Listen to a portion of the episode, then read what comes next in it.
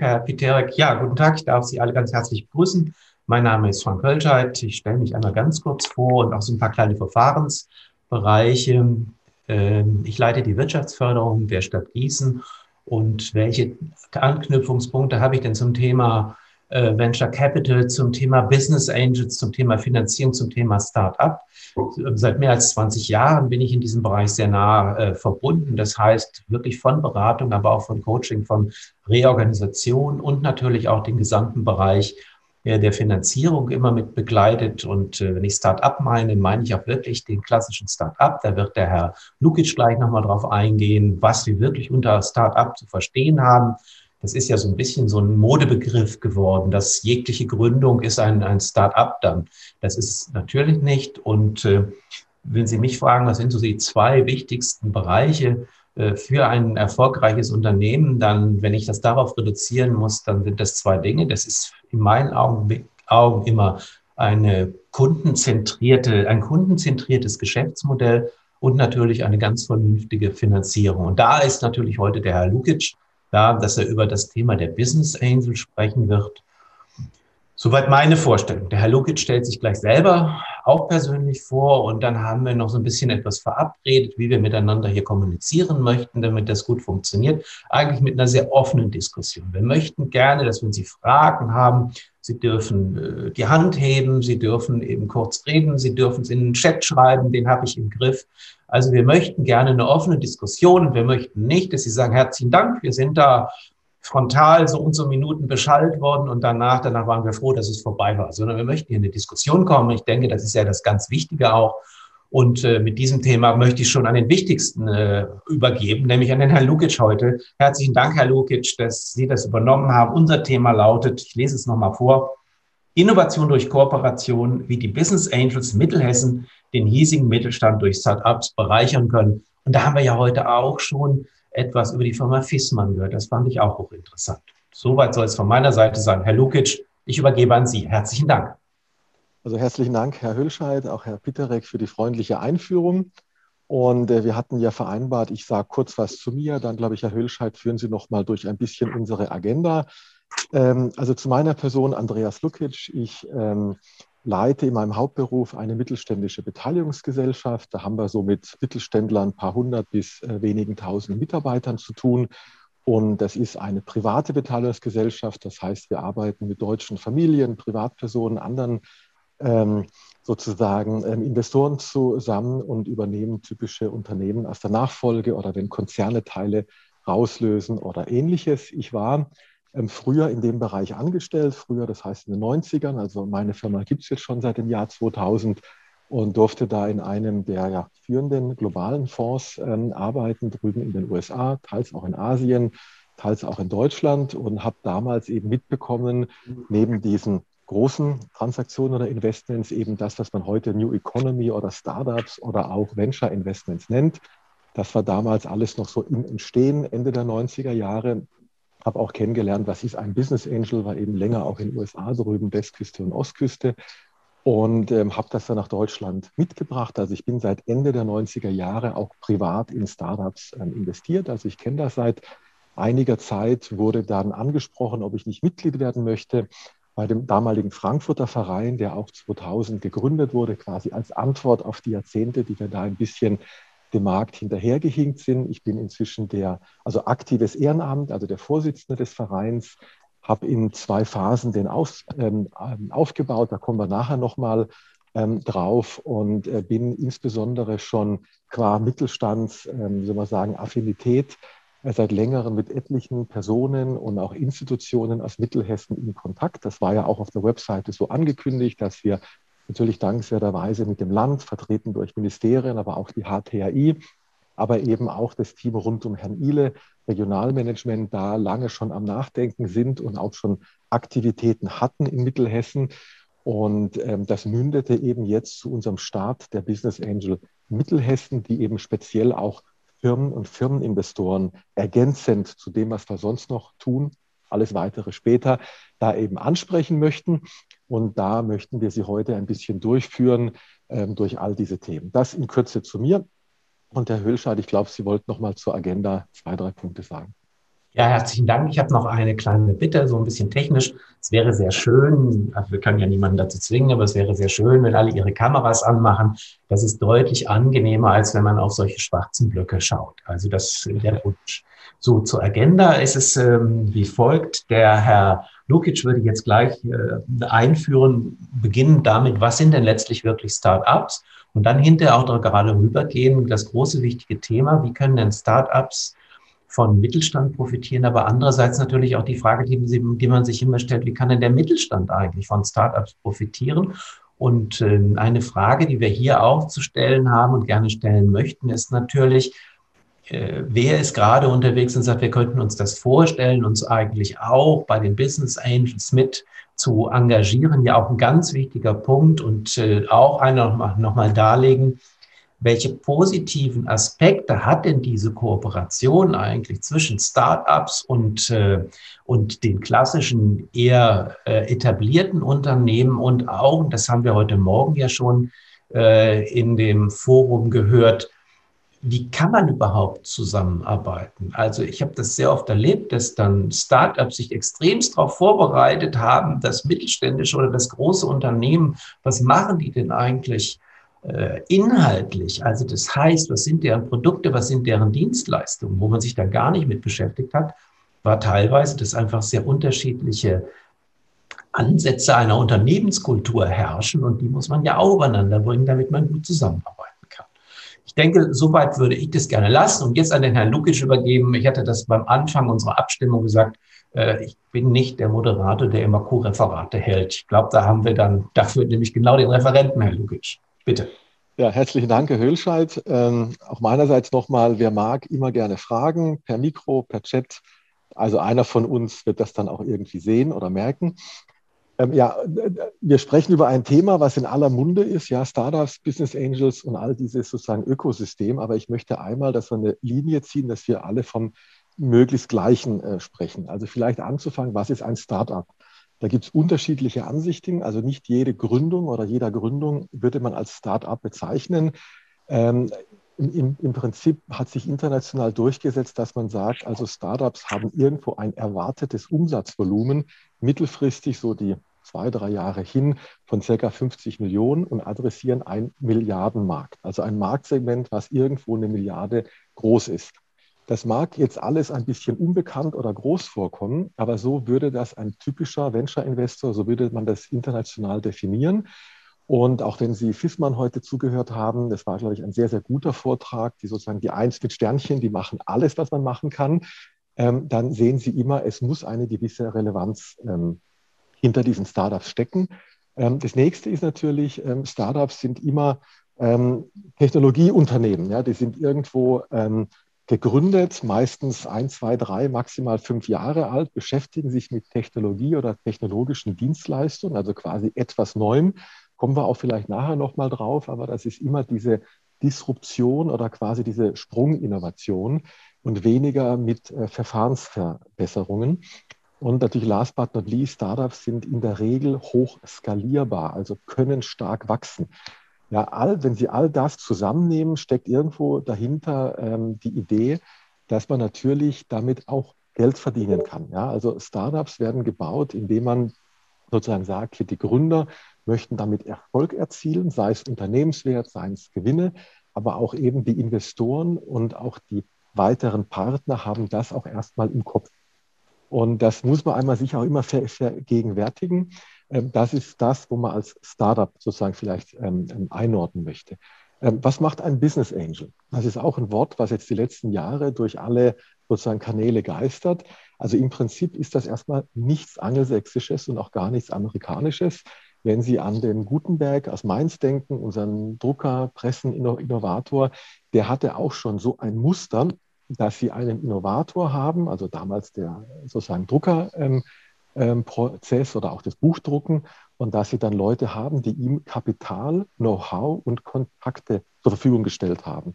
Also das ist immer dieser Dreiklang. Ja? Man braucht auch Kapital, Geld. Einer muss das ja bezahlen. Meistens machen diese Unternehmen ja äh, nicht Gewinn vom Tag eins und ähm, auch Wachstum kostet Geld. Aber es geht eben auch um Know-how. Also kein Gründertum und kein Gründer kann und weiß alles. sondern Erfahrung und Know-how ist da durchaus ganz ähm, gut und wichtig. Und natürlich last but not least Kontakte, also wie komme ich in den Markt, wo, wo finde ich Investoren, weitere, wo finde ich Innovationspartner oder eben natürlich auch Mittelständler oder Firmen, mit denen ich kooperieren kann. Das ist dieser Dreiklang. Wenn Sie dann ein bisschen springen durch die Jahrhunderte und so an die letzte Gründerzeit, also Stichwort Kaiserreich, ähm, das, es gibt ja auch die Gründerzeitwillen, ja, die heißen ja auch so. Ähm, alle Firmen, die Ihnen so einfallen würden, Zeppelin, Mannesmann, Siemens und was Ihnen noch so alles einfällt, ich würde sagen 99 Prozent, wenn Sie Studien anschauen, sind durch solche Privatinvestoren mit solchen Gründern oder Innovatoren gegründet worden. Da waren wir damals richtig gut drin. Das gilt natürlich auch für andere europäische Länder. Und das haben wir dann nach dem Zweiten Weltkrieg verlernt, auch da aus vielen Gründen. Das ist jetzt nicht Teil des heutigen ähm, Workshops, aber nach dem Zweiten Weltkrieg gibt es noch ähm, Nixdorf ähm, als Firma zu nennen. Die sind auch so entstanden und auch so quasi global gewachsen. Und irgendwo kommt dann das erst wieder Ende der 90er ins Spiel, wo wir eben die New Economy oder mit den Börsengängen oder mit all diesen internationalen Verflechtungen, Stichwort Berlin, Salando, alle diese Firmen, die Ihnen da so einfallen würden, die dann auch wieder in Deutschland auch ansässig sind, ähm, dann haben wir das wieder quasi langsam dran angeknüpft. SAP, immer der Klassiker, ist eben eine Ausgründung aus der IBM, also kein Startup in dem Sinne, obwohl es immer so sagen wir mal, nicht ganz im korrekten Sinne verwendet wird. Ähm, wenn man sich da natürlich schaut, also die Business Angel, ja, ähm, sozusagen, was machen die eigentlich so? Also die investieren typischerweise ähm, einige 10.000, ähm, einige 100.000 ähm, Euro privaten Kapitals, was sie irgendwo verdient, versteuert haben und oder sozusagen ge geerbt haben. Das ist eigentlich egal, woher das Kapital kommt, aber das investieren sie in der Regel in Eigenkapital, in diese ähm, Startups, also tragen in der Regel die Anlaufkosten der ersten ein, zwei, drei Jahre. Es können auch Wandeldarlehen sein für die Experten unter Ihnen, aber im Prinzip, es ist ein sozusagen ähm, natürlich hochriskantes ähm, Wachstumsinvestment. Und ähm, der, ein typischer Business Angel, was natürlich auch immer männlich-weiblich, also ich will jetzt nicht immer unterscheiden das Ganze und natürlich hinken wir auch hinterher. Ja, es ist in den USA so 60-40 inzwischen, in Deutschland eher 90-10 männlich-weiblich. Wir hatten auch mal ein Projekt Cross-European Women Business Angel, um mal auch das Marktsegment da ähm, anzuheizen. Das sind auch alles Thematiken, die stecken da dahinter, sollen heute nicht vertieft werden, einfach nur im Hinterkopf vielleicht auch für die Diskussion nachher. Jetzt haben wir vorher auch gesagt, Mittelhessen, die Firmeninvestoren oder auch die Unternehmerinvestoren oder die Unternehmensinvestoren. Ja, da gibt es sehr viele Wörter dafür. Ja, man kann auch Corporate Venture Capital dafür sagen. Ähm, was ist das und warum ist das in Mittelhessen speziell ähm, wichtig? Auch da vielleicht, wenn Sie sozusagen sich die alte Gründerzeit anschauen, zum Beispiel Herr Siemens hat in andere ähm, Startups, also Zeppelin als Beispiel und auch mit investiert und war da quasi eine Art Serienunternehmer.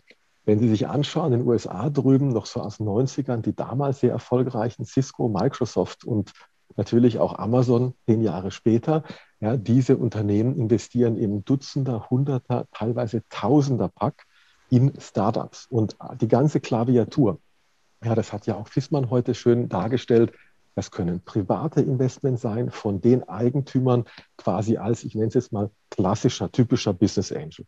Habe Geld, habe Zeit, habe Kontakte, ich mache da was mit Startups. Das kann sein als Firma. Mir gehört eine Firma oder ich bin auch nur Teileigentümer oder verantworte diesen Teil. Also da gibt es sehr viele Ausprägungen. Aber ich als Firma habe einen bestimmten Hintergrund, eine bestimmte Industrie, einen bestimmten Kundenstamm, anderes und investiere quasi Bilanzgelder, wie es so schön heißt, ähm, der Firma in solche Startups. Man kann das auch ausgliedern. Man kann auch eine Tochter gliedern, die sagt, ich als Tochter einer Firma oder eines Eigentümers, einer Eigentümerin kümmere mich um solche Investments. Da gibt es eine ganze Klaviatur, ähm, wo ich jetzt auch nicht den Bogen zu weit spannen möchte, aber eigentlich trifft das fast jeden Mittelständler immer ab einer gewissen Größe. Und jetzt Warum ist das eigentlich so wichtig? Man kann, wenn man sich anschaut, diese sogenannten führenden Gründerzentren, ja, also Silicon Valley natürlich macht das schon etliche Jahrzehnte, ja, und auch die Ostküste, auch der Großraum London, natürlich auch in Asien quasi nicht existent in den 90ern, aber inzwischen haben uns da reihenweise solche Startup-Ökosysteme überholt, ja, Singapur, Hongkong, Shanghai, Shenzhen und so weiter. Nur um ein paar vielleicht dazu ähm, erwähnen. Da gibt es immer diesen Dreiklang. Gründer, ähm, Privatinvestor, also eher gebe Geld, Kapital, Know-how ähm, und natürlich dann ähm, der Firmeninvestor. Und der Firmeninvestor ist eigentlich bei allen erfolgreichen Startups, die man sich so anschauen kann, irgendwann mal von Anfang an oder relativ nahe mit dabei, weil man eben die, sehr, die ganze Klaviatur einer Firma spielen kann. Da sind teilweise andere Kapital- und Geldvolumina vorhanden. Es sind vor allem einige oder viele Kunden vorhanden. Es ist irgendeine Art von Infrastruktur, was immer auch das sein mag, Forschung und Entwicklung oder eine tolle Vertriebsorganisation oder Marketing oder egal was, ähm, auch die Shared Services vorhanden, mit denen man sehr gut Startups schneller und besser skalieren kann. Und eben last but not least, der Nutzen der Firmeninvestoren. Ähm, Firmen haben natürlich immer viele Anknüpfungspunkte, also äh, einfach angefangen von Arbeitskräften, ja, die man vielleicht so nicht überall, ja, also weder in London noch in Mittelhessen jeden Tag bekommen kann, aber über Startups kann man sie ansprechen. Man kann auch Startups akquirieren, speziell um eben an neue ähm, Arbeitskräfte heranzukommen. Ja, das wird oft getan, das der sogenannte Acquisition Hire, das ist jetzt sozusagen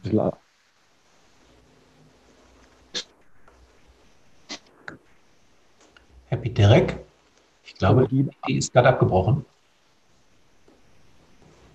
Die Verbindung ist abgebrochen. Jetzt sind Sie wieder da, Herr Lukic. Jetzt, okay. Ich bin in einem WLAN, vielleicht ab und zu wechselt das den Kanal. Das äh, passiert ab und zu in den WLANs.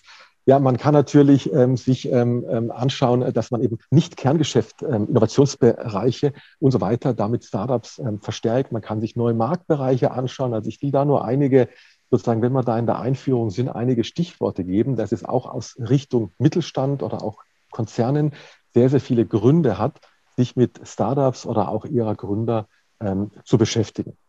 Ähm, das so ein bisschen, um da einen sozusagen erste Definitionen zu geben, so in diesem Raum, ja, Startups, Business Angel, aber eben auch Dreiklang mit den Firmeninvestoren, Privatinvestoren, Gründern, ähm, da, ähm, darin bewegen wir uns.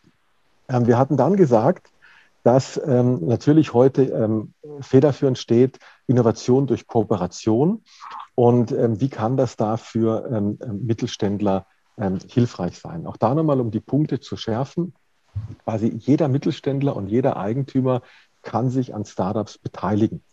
Das macht man normalerweise einzeln sehr selten. Man kann feststellen, die letzten Jahrzehnte, man macht das eigentlich immer im Team völlig egal, ob das eine Firma ist oder ob das eine Privatperson ist.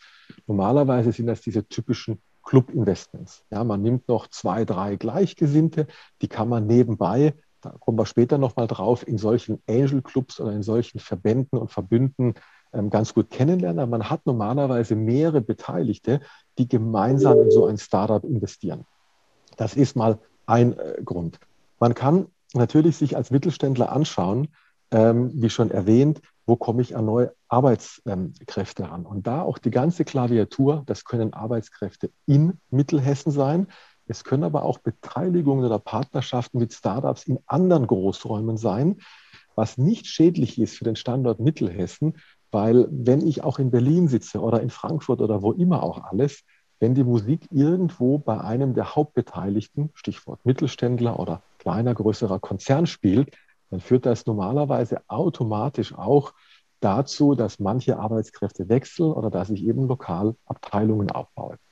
Wenn man sich mal das Innovationsthema an sich anschaut, da wurde auch schon viel referiert heute, deswegen ich möchte da auch keine Doppelungen äh, machen, sondern einfach nur Anregungspunkte geben, die wir nachher herzlich gerne auch in der Breite diskutieren äh, können und auch sollen. Aber Innovation findet ja meistens im Mittelstand statt, indem ich bestehende Produkte, bestehende Prozesse oder sag mal, naheliegende Bereiche verbessere oder darauf ein neues Niveau bringe. Das ist mal jetzt mal generalisiert. Mit Sicherheit trifft es nicht immer zu, aber in der großen Mehrheit ist das unserer Beobachtung nach ähm, schon so. Neue Geschäftsbereiche oder auch Technologien, die nicht im Kerngeschäft liegen. Also wir hatten heute einen Vortrag über die Autoindustrie. Ja, wenn Sie die gefragt hätten vor ein paar Jahren, ob Software Kernkompetenz ist oder Cloud, also noch nicht mal Software, sondern digitale Dienstleistungen, die irgendwo sozusagen in diesen Wolken ähm, abgewickelt werden. Ich glaube, da hätten Sie eben lauter Neins als Antwort bekommen. heutzutage ist das einfach ein klares Ja. Und das ist mit absoluter Sicherheit keine Kernkompetenz unserer deutschen Autoindustrie. Das muss man halt sehr schnell lernen. Das können Sie für alle Industrien analog übertragen. Das können Sie auch anschauen, fremde Märkte oder fremde Marktsegmente. Vielleicht manche hat sehr viel Firmenkunden, ähm, vielleicht kann durch Startups Brücken öffnen in Richtung Endkonsumenten oder in unterschiedliche Vertriebs, ähm, ähm, ähm Vertriebsstufen, Vertriebsstrukturen, aber auch eben geografische ähm, Strukturen. Es mag vielleicht jemand Stärke haben in, in der EU, aber man kann möglicherweise Kooperation mit Startups, eben wie gesagt, vielleicht kommen die auch gar nicht von uns, vielleicht sitzen die auch in den USA, kann man sich ganz fremde Märkte relativ effizient erschließen. Also das sind quasi alles Argumente, ähm, die man sozusagen an den Mittelstand herantragen kann und ähm, wie man an dem Thema sich auch ranhangeln kann. Ähm, ich möchte jetzt vielleicht ein bisschen auch beschreiben, wenn ich immer sage, wir in Mittelhessen, ähm, was machen wir da eigentlich so? Ähm, wie kommen wir dazu und ähm, wie ist das in Verbindung vielleicht mit den ähm, aktuellen ähm, Dingen, die wir da auch in Rhein-Main oder auch in Rheinland-Pfalz oder sozusagen in anderen Geografien aufgebaut haben. Ich führe Sie jetzt nochmal zurück vor 20 Jahren und immer meiner privaten Meinung nach, das hätte eigentlich vor 40, 50 Jahren auch sein müssen, aber da waren wir noch nicht so weit. Vor 20 Jahren hat sich damals der Finanzplatz, auch da das Land Hessen und die Stadt Frankfurt und die Deutsche Börse und viele andere Partner, auch die IHK, ähm, überlegt, ähm, ja, es ist irgendwo, es scheint so zu sein, dass sich diese Startups anders finanzieren, dass die anders wachsen, dass die anders werthaltig werden wie unsere klassische Industrie. Und da gründen wir einfach mal einen Verein. Ja, das klingt jetzt sehr deutsch, aber ist es nicht unbedingt, weil auch in den USA drüben im Silicon Valley haben sie diese Association, diese Clubs, ähm, weil sich einfach Menschen, jetzt haben wir gerade Corona-Zeit, ungünstigerweise, aber eigentlich persönlich begegnen müssen und auch ein persönliches Vertrauen und einen persönlichen Austausch finden. Also Sie haben quasi kein Investment, können Sie vom Silicon Valley runter zu ähm, anfangen, wo sich nicht ein paar Investoren mit ein paar Gründer auch getroffen haben und irgendwie zum Schluss gekommen sind, das ist ein gutes Gründerteam. Ja, man investiert ja erst in ein Team und irgendwo, wir sind auch als Investoren uns alle Firmen und dann machen wir dieses Wagnis und gehen in ein solches Investment. Und da stellt man halt fest, das sind immer irgendwo diese berühmten 100, 150 Kilometer Radius. Also Silicon Valley können Sie als Prototyp nehmen, Großraum London, viele andere auch, wo man eben noch mit Auto, öffentlichen Verkehrsmitteln sich auch wirklich treffen kann. Und dieser Verein Business Angel Frankfurt Rhein-Main als Brücke zur Business Angel Mittelhessen wurde eben 2000 gegründet mit dieser Zielsetzung, einen Investorenpool aufzubauen, aber auch dieses Kapital, Know-how, Kontakte zu den Startups zu treiben. In der Phase 1 der Expansion, so ab 2006, habe ich eben gesagt damals, also wir müssen uns erstmal professionalisieren. Das hat alles jahrelang gedauert. Das können wir uns in Mittelhessen ähm, ähm, in Mittelhessen sparen, weil wir das, die ganzen Learnings oder die Lessons learned oder sozusagen, den, sozusagen die Erfahrungen auch, was man nicht so tun soll oder wie man es besser machen kann. Ich sage mal, da haben wir in Frankfurt Rhein-Main zehn Jahre für gebraucht. Äh, da sind wir jetzt sicherlich in neuen Regionen deutlich schneller. Aber es ist, wenn Sie sich überlegen, wie borde ich oder wie bringe ich einen Privatinvestor, wie motiviere ich den, wie bringe ich den in so eine Struktur? Da hat es bestimmte Vorgehensweisen. Ähm, ähm, die haben wir gelernt. Äh, wir sind inzwischen so 200 aktive Privatinvestoren, sicherlich nochmal gleiche Anzahl an ähm, Gästen und schauen uns äh, die letzten Jahre über relativ konstant so 900 plus Startups jedes Jahr an, um Ihnen so eine Größenordnung zu geben. Wir haben monatlich fünf bis sechs ähm, der Startups, die wir einladen zu Matching-Veranstaltungen. Die werden ausgesucht durch ein ganzes Investment- oder Screening-Komitee. Da sitzen 30, 40 Kollegen auch ehrenamtlich dran und schauen sich diese ganzen Startups, diese ganzen Anfragen an. Also wir überlegen uns immer, diese Startups, die wir auswählen, passen die zu den Investoren? Kann man damit etwas anfangen? Veranstaltungen monatlich. Auf der gleichen Art und Weise haben wir auch quasi fast monatlich, dass wir auch Know-how oder Schulungsveranstaltungen, eine Akademie, also was ist für den Investor wichtig? Was ist ein Beteiligungsvertrag? In welche technologischen Trends?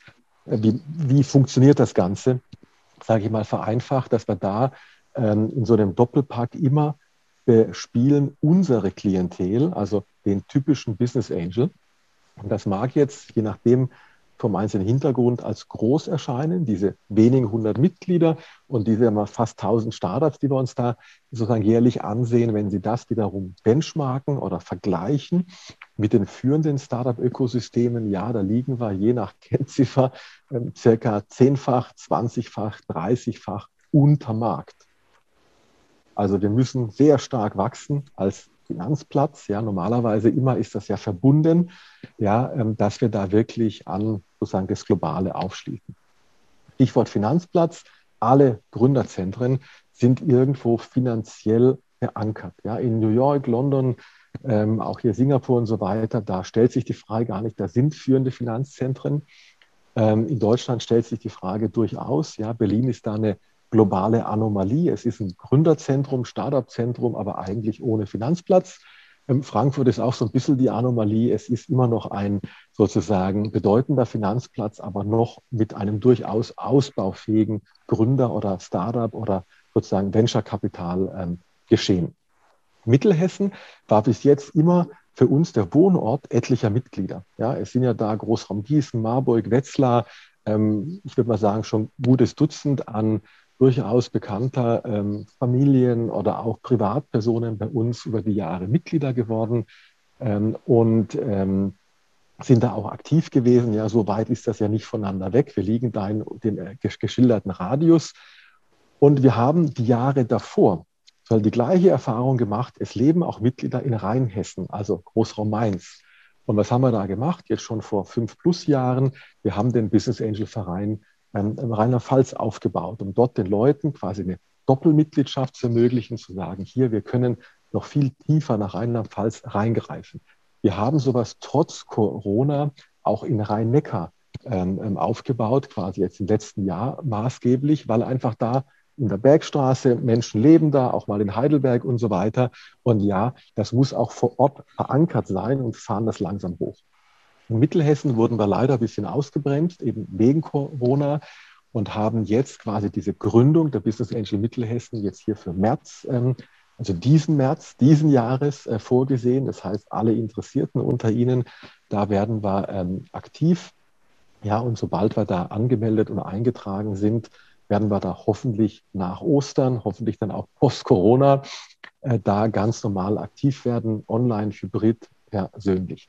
Ähm, es ist immer aus meiner Sicht sehr wichtig, das regional zu verankern. Also wir werden in Gießen sitzen, also quasi in Ihrer Stadt, Herr Höllscheid, und beim Regionalmanagement da auch eine quasi kleine Geschäftsstelle aufbauen dürfen. Ja, das haben wir jetzt in Frankfurt auch damals getan mit der, äh, mit der IHK gemeinsam. Es ist immer gut, einen starken Partner vor Ort zu haben, der eben auch alle Beteiligten kennt. Wir werden eine ganze Reihe von ähm, Gründungsmitgliedern sein. Also wenn ich die jetzt mal durchgehe, jetzt ohne das ähm, groß irgendwo sozusagen ähm, alphabetisch durchzugehen, aber wir haben gesagt, hier es sollen ein paar Business Angel natürlich dabei sein. Das ist neben mir selber der Herr Bernd ähm, Schelt, also schon langjähriges Mitglied in Frankfurt, aktiv ähm, ähm, aktiv als Business Angel, ich würde sagen, gefühlt 30, 40 Jahre. Also ein sehr, sehr erfahrener Privatinvestor. Dann auch noch wohnhaft, ich sage mal, nahe Marburg zwischen ähm, äh, Marburg und Gießen, kennt die Region, auch die Hochschulen sehr, sehr gut. Und äh, wir konnten ihn gewinnen, dass er quasi auch Gründungsmitglied wird, um einfach da so ein bisschen auch den sozusagen Business Angel Hintergrund aus der Region ähm, also er schlägt mich da locker um Jahrzehnte der Erfahrung da eben auch einbringen zu können. Wir haben ähm, auch zwei der, ähm, ja, der Banken, die ganz, ganz wichtige Partner für uns sind, also jetzt per Namen, also die Sparkasse Marburg, auch die ähm, Volksbank ähm, Gießen, auch vertreten durch die einzelnen Vorstände, dass wir die auch zu Gründungsmitgliedern begeistern konnten, weil das für uns einfach sehr wichtig war, um diesen Sprungstart hinlegen zu können, diesen Jumpstart, dass wir einfach ähm, Institutionen haben, die ähnlich wie das Regionalmanagement auch einfach da, ich sage jetzt mal, jeden Mittelständler, jeden, nennen wir es mal, Privatkunden, Private Banking Kunden, aber auch jedes Netzwerk da auch ähm, sehr gut kennen. Und natürlich haben wir auch ähm, Recht und Steuern. Das ist im Verein auch immer wichtig und haben da eine ähm, Großkanzlei aus Frankfurt, CM, CMS, die manche von Ihnen kennen mögen die uns da ein bisschen rechtlich unterstützen und natürlich auch mit ähm, Netzwerk. Und ich sehe, da Hölscher hat die Hand gehoben. Genau, weil es kam eine Frage rein, und zwar, was ist die Mindestgröße, mit der ein Investor einsteigen kann? Werde ich gleich beantworten. Äh, dass wir noch den, die Siebener zu Ende machen, also neben dem rechtlichen dürfen wir auch ähm, Haas und Haas, also Steuerberatungsgesellschaft aus Gießen, in dem Gründerkreis begrüßen, die uns da eben steuerlich unterstützen, aber natürlich auch ein Riesennetzwerk haben. Und ähm, da, bevor ich zu den Mindestgrößen komme, müssen wir erstmal äh, noch kurz einen Satz zum Verein. Ja, wir Gründungsmitglieder sind quasi divers, ja, also haben alle möglichen Hintergründe, aber die ähm, ähm, Business Angel Mitglieder, also quasi in Anführungszeichen die echten Vereinsmitglieder, das sollen dann natürlich Business Angels werden, also Menschen oder auch kleine Vermögensverwaltung GmbHs oder Familien GmbHs oder in welcher Form immer auch, die dann tatsächlich sagen, hier, ich kann investieren, möchte investieren und ich möchte auch mit Startups arbeiten. Und daneben haben wir natürlich Fördermitgliedschaften aller Art für jeden, der mag und der sich da beteiligen möchte. Ja, wie viel investiert man da typischerweise? Ähm, einige zehn, einige hunderttausend Euro pro Startup. Das sind typische Größen in Deutschland, aber auch in den USA. Ich sage immer anekdotisch, auch Facebook und Amazon wurden mit ähm, unter 500.000 Dollar in dem Fall ähm, anfinanziert. In Deutschland ist es so, normalerweise finden sich zwei, drei, vier, ähm, selten größer, selten alleine, ähm, dieser Business Angels zusammen und investieren dann eben entweder paar mal 10.000, also rund irgendwo 100, 150.000 in Summe oder teilweise auch 200, 300, ähm, ähm, 1000, wenn es ein bisschen mehr sein darf. Und mit diesen Geldvolumina kann man normalerweise die überwiegende Mehrzahl der Startups über die ersten ein, zwei, drei Jahre durchfinanzieren. Dazu kommt noch, auch das nur der Vollständigkeit halber erwähnt, wir haben ja ähm, auch ähm, Fördermöglichkeiten, also in Hessen die WIBank oder die KfW ja, oder auch andere Institutionen, die dem typischen Business Angel, also andere wären jetzt äh, beispielsweise die BAFA, also der sogenannte Investzuschuss, ja, den wir auch mit initiiert haben, ähm, dass man da quasi 20 Prozent aus Bundesmitteln, also wenn Sie ein Euro investieren, kriegen Sie 20 ähm, äh, Prozent als Zuschuss da wieder zurück. Ähm, also es gibt diverse ähm, Fördermöglichkeiten, die normalerweise auch immer in solche Erstrunden mit einbezogen werden. Das heißt, wenn Sie davon ausgehen, sagen wir rund paar zehn, paar hunderttausend, da kommt normalerweise nochmal Faktor zwei oder eineinhalb oder auch drei hinzu aus solchen Fördermöglichkeiten. Das sollte man normalerweise mitnehmen, weil einfach Kapitalvolumen ist da sehr, sehr wichtig. Und man muss auch immer erwähnen, weil ich ja gerade so die Banken jetzt im Kopf habe aus unseren Gründungsmitgliedern, man muss sich auch die Startups in Ruhe ansehen, wohin gehen die so im Jahr zwei oder auch im Jahr drei? Also manche Startups kann man fremdfinanzieren, also Stichwort Banken finanzieren. Manche Startups kann man in Verbindung mit Mittelständlern, sagen wir einfach mal, auch anders noch finanzieren über ähm, andere Institu Institutionen. Das vielleicht mal so zur Frage Volumen oder wie finanziert man das? War noch eine Frage, die ich übersehen habe, Herr Hölscheid? Ja, die ist gerade reingekommen und es ist eine Frage letztendlich, was sind so die größten Herausforderungen für Start-ups hier in der mittelhessischen Region im Bereich der Digitalisierung? Oder die im Bereich der, Entschuldigung, die im Bereich der Digitalisierung aktiv sind? Also ganz andere Frage, als ich es im ersten Satz gesagt habe. Da müsst ihr jetzt erstmal definieren, ich weiß leider nicht, von wem die Frage kommt oder ob derjenige dann einen Satz dazu sagen möchte, was man als Digitalisierung versteht. Ähm, also wenn ich schalte Sie frei. Kann man mich hören? Ja. Wunderbar. Hallo Herr Lukic, Leonard Born, mein Name aus Darmstadt. Also nicht ganz Mittelhessen, aber trotzdem interessiert. Ähm, genau, meine Frage geht in die Richtung, ähm, ähm, welche Herausforderungen Sie denn so, oder sagen wir mal, große Herausforderungen oder Herausforderungsbereiche, die Sie im Bereich der Startups, mit denen Sie arbeiten, so sehen. Ähm, mit dem Bereich Digitalisierung meine ich vor allen Dingen Startups, die äh, eben äh, dabei aktiv sind, innovative Produkte herzustellen, vielleicht auch im Bereich Disruption. Also das heißt, ähm, Prozesse oder ähm, ganze Geschäftsbereiche komplett neu erfinden und da einfach mit der Digitalisierung ähm, eine Gefahr vielleicht für traditionelle ähm, Branchen auch sind. Okay, also wenn wir Digitalisierung so definieren, dass wir Prozesse welcher immer auch Art, dass wir die, sage ich jetzt mal, online stellen, softwaremäßig unterstützen oder in die Cloud stellen, wenn wir da so ein äh, sozusagen ähm, gemeinsames Verständnis haben, dann ist diese Art äh, der Startups quasi so alt wie das Internet. Ja, also wenn Sie auch zurückdenken, Amazon hat halt Bücher übers Netz verkauft. Ja, das war ja auch eine Digitalisierung dieses Verkaufsprozesses.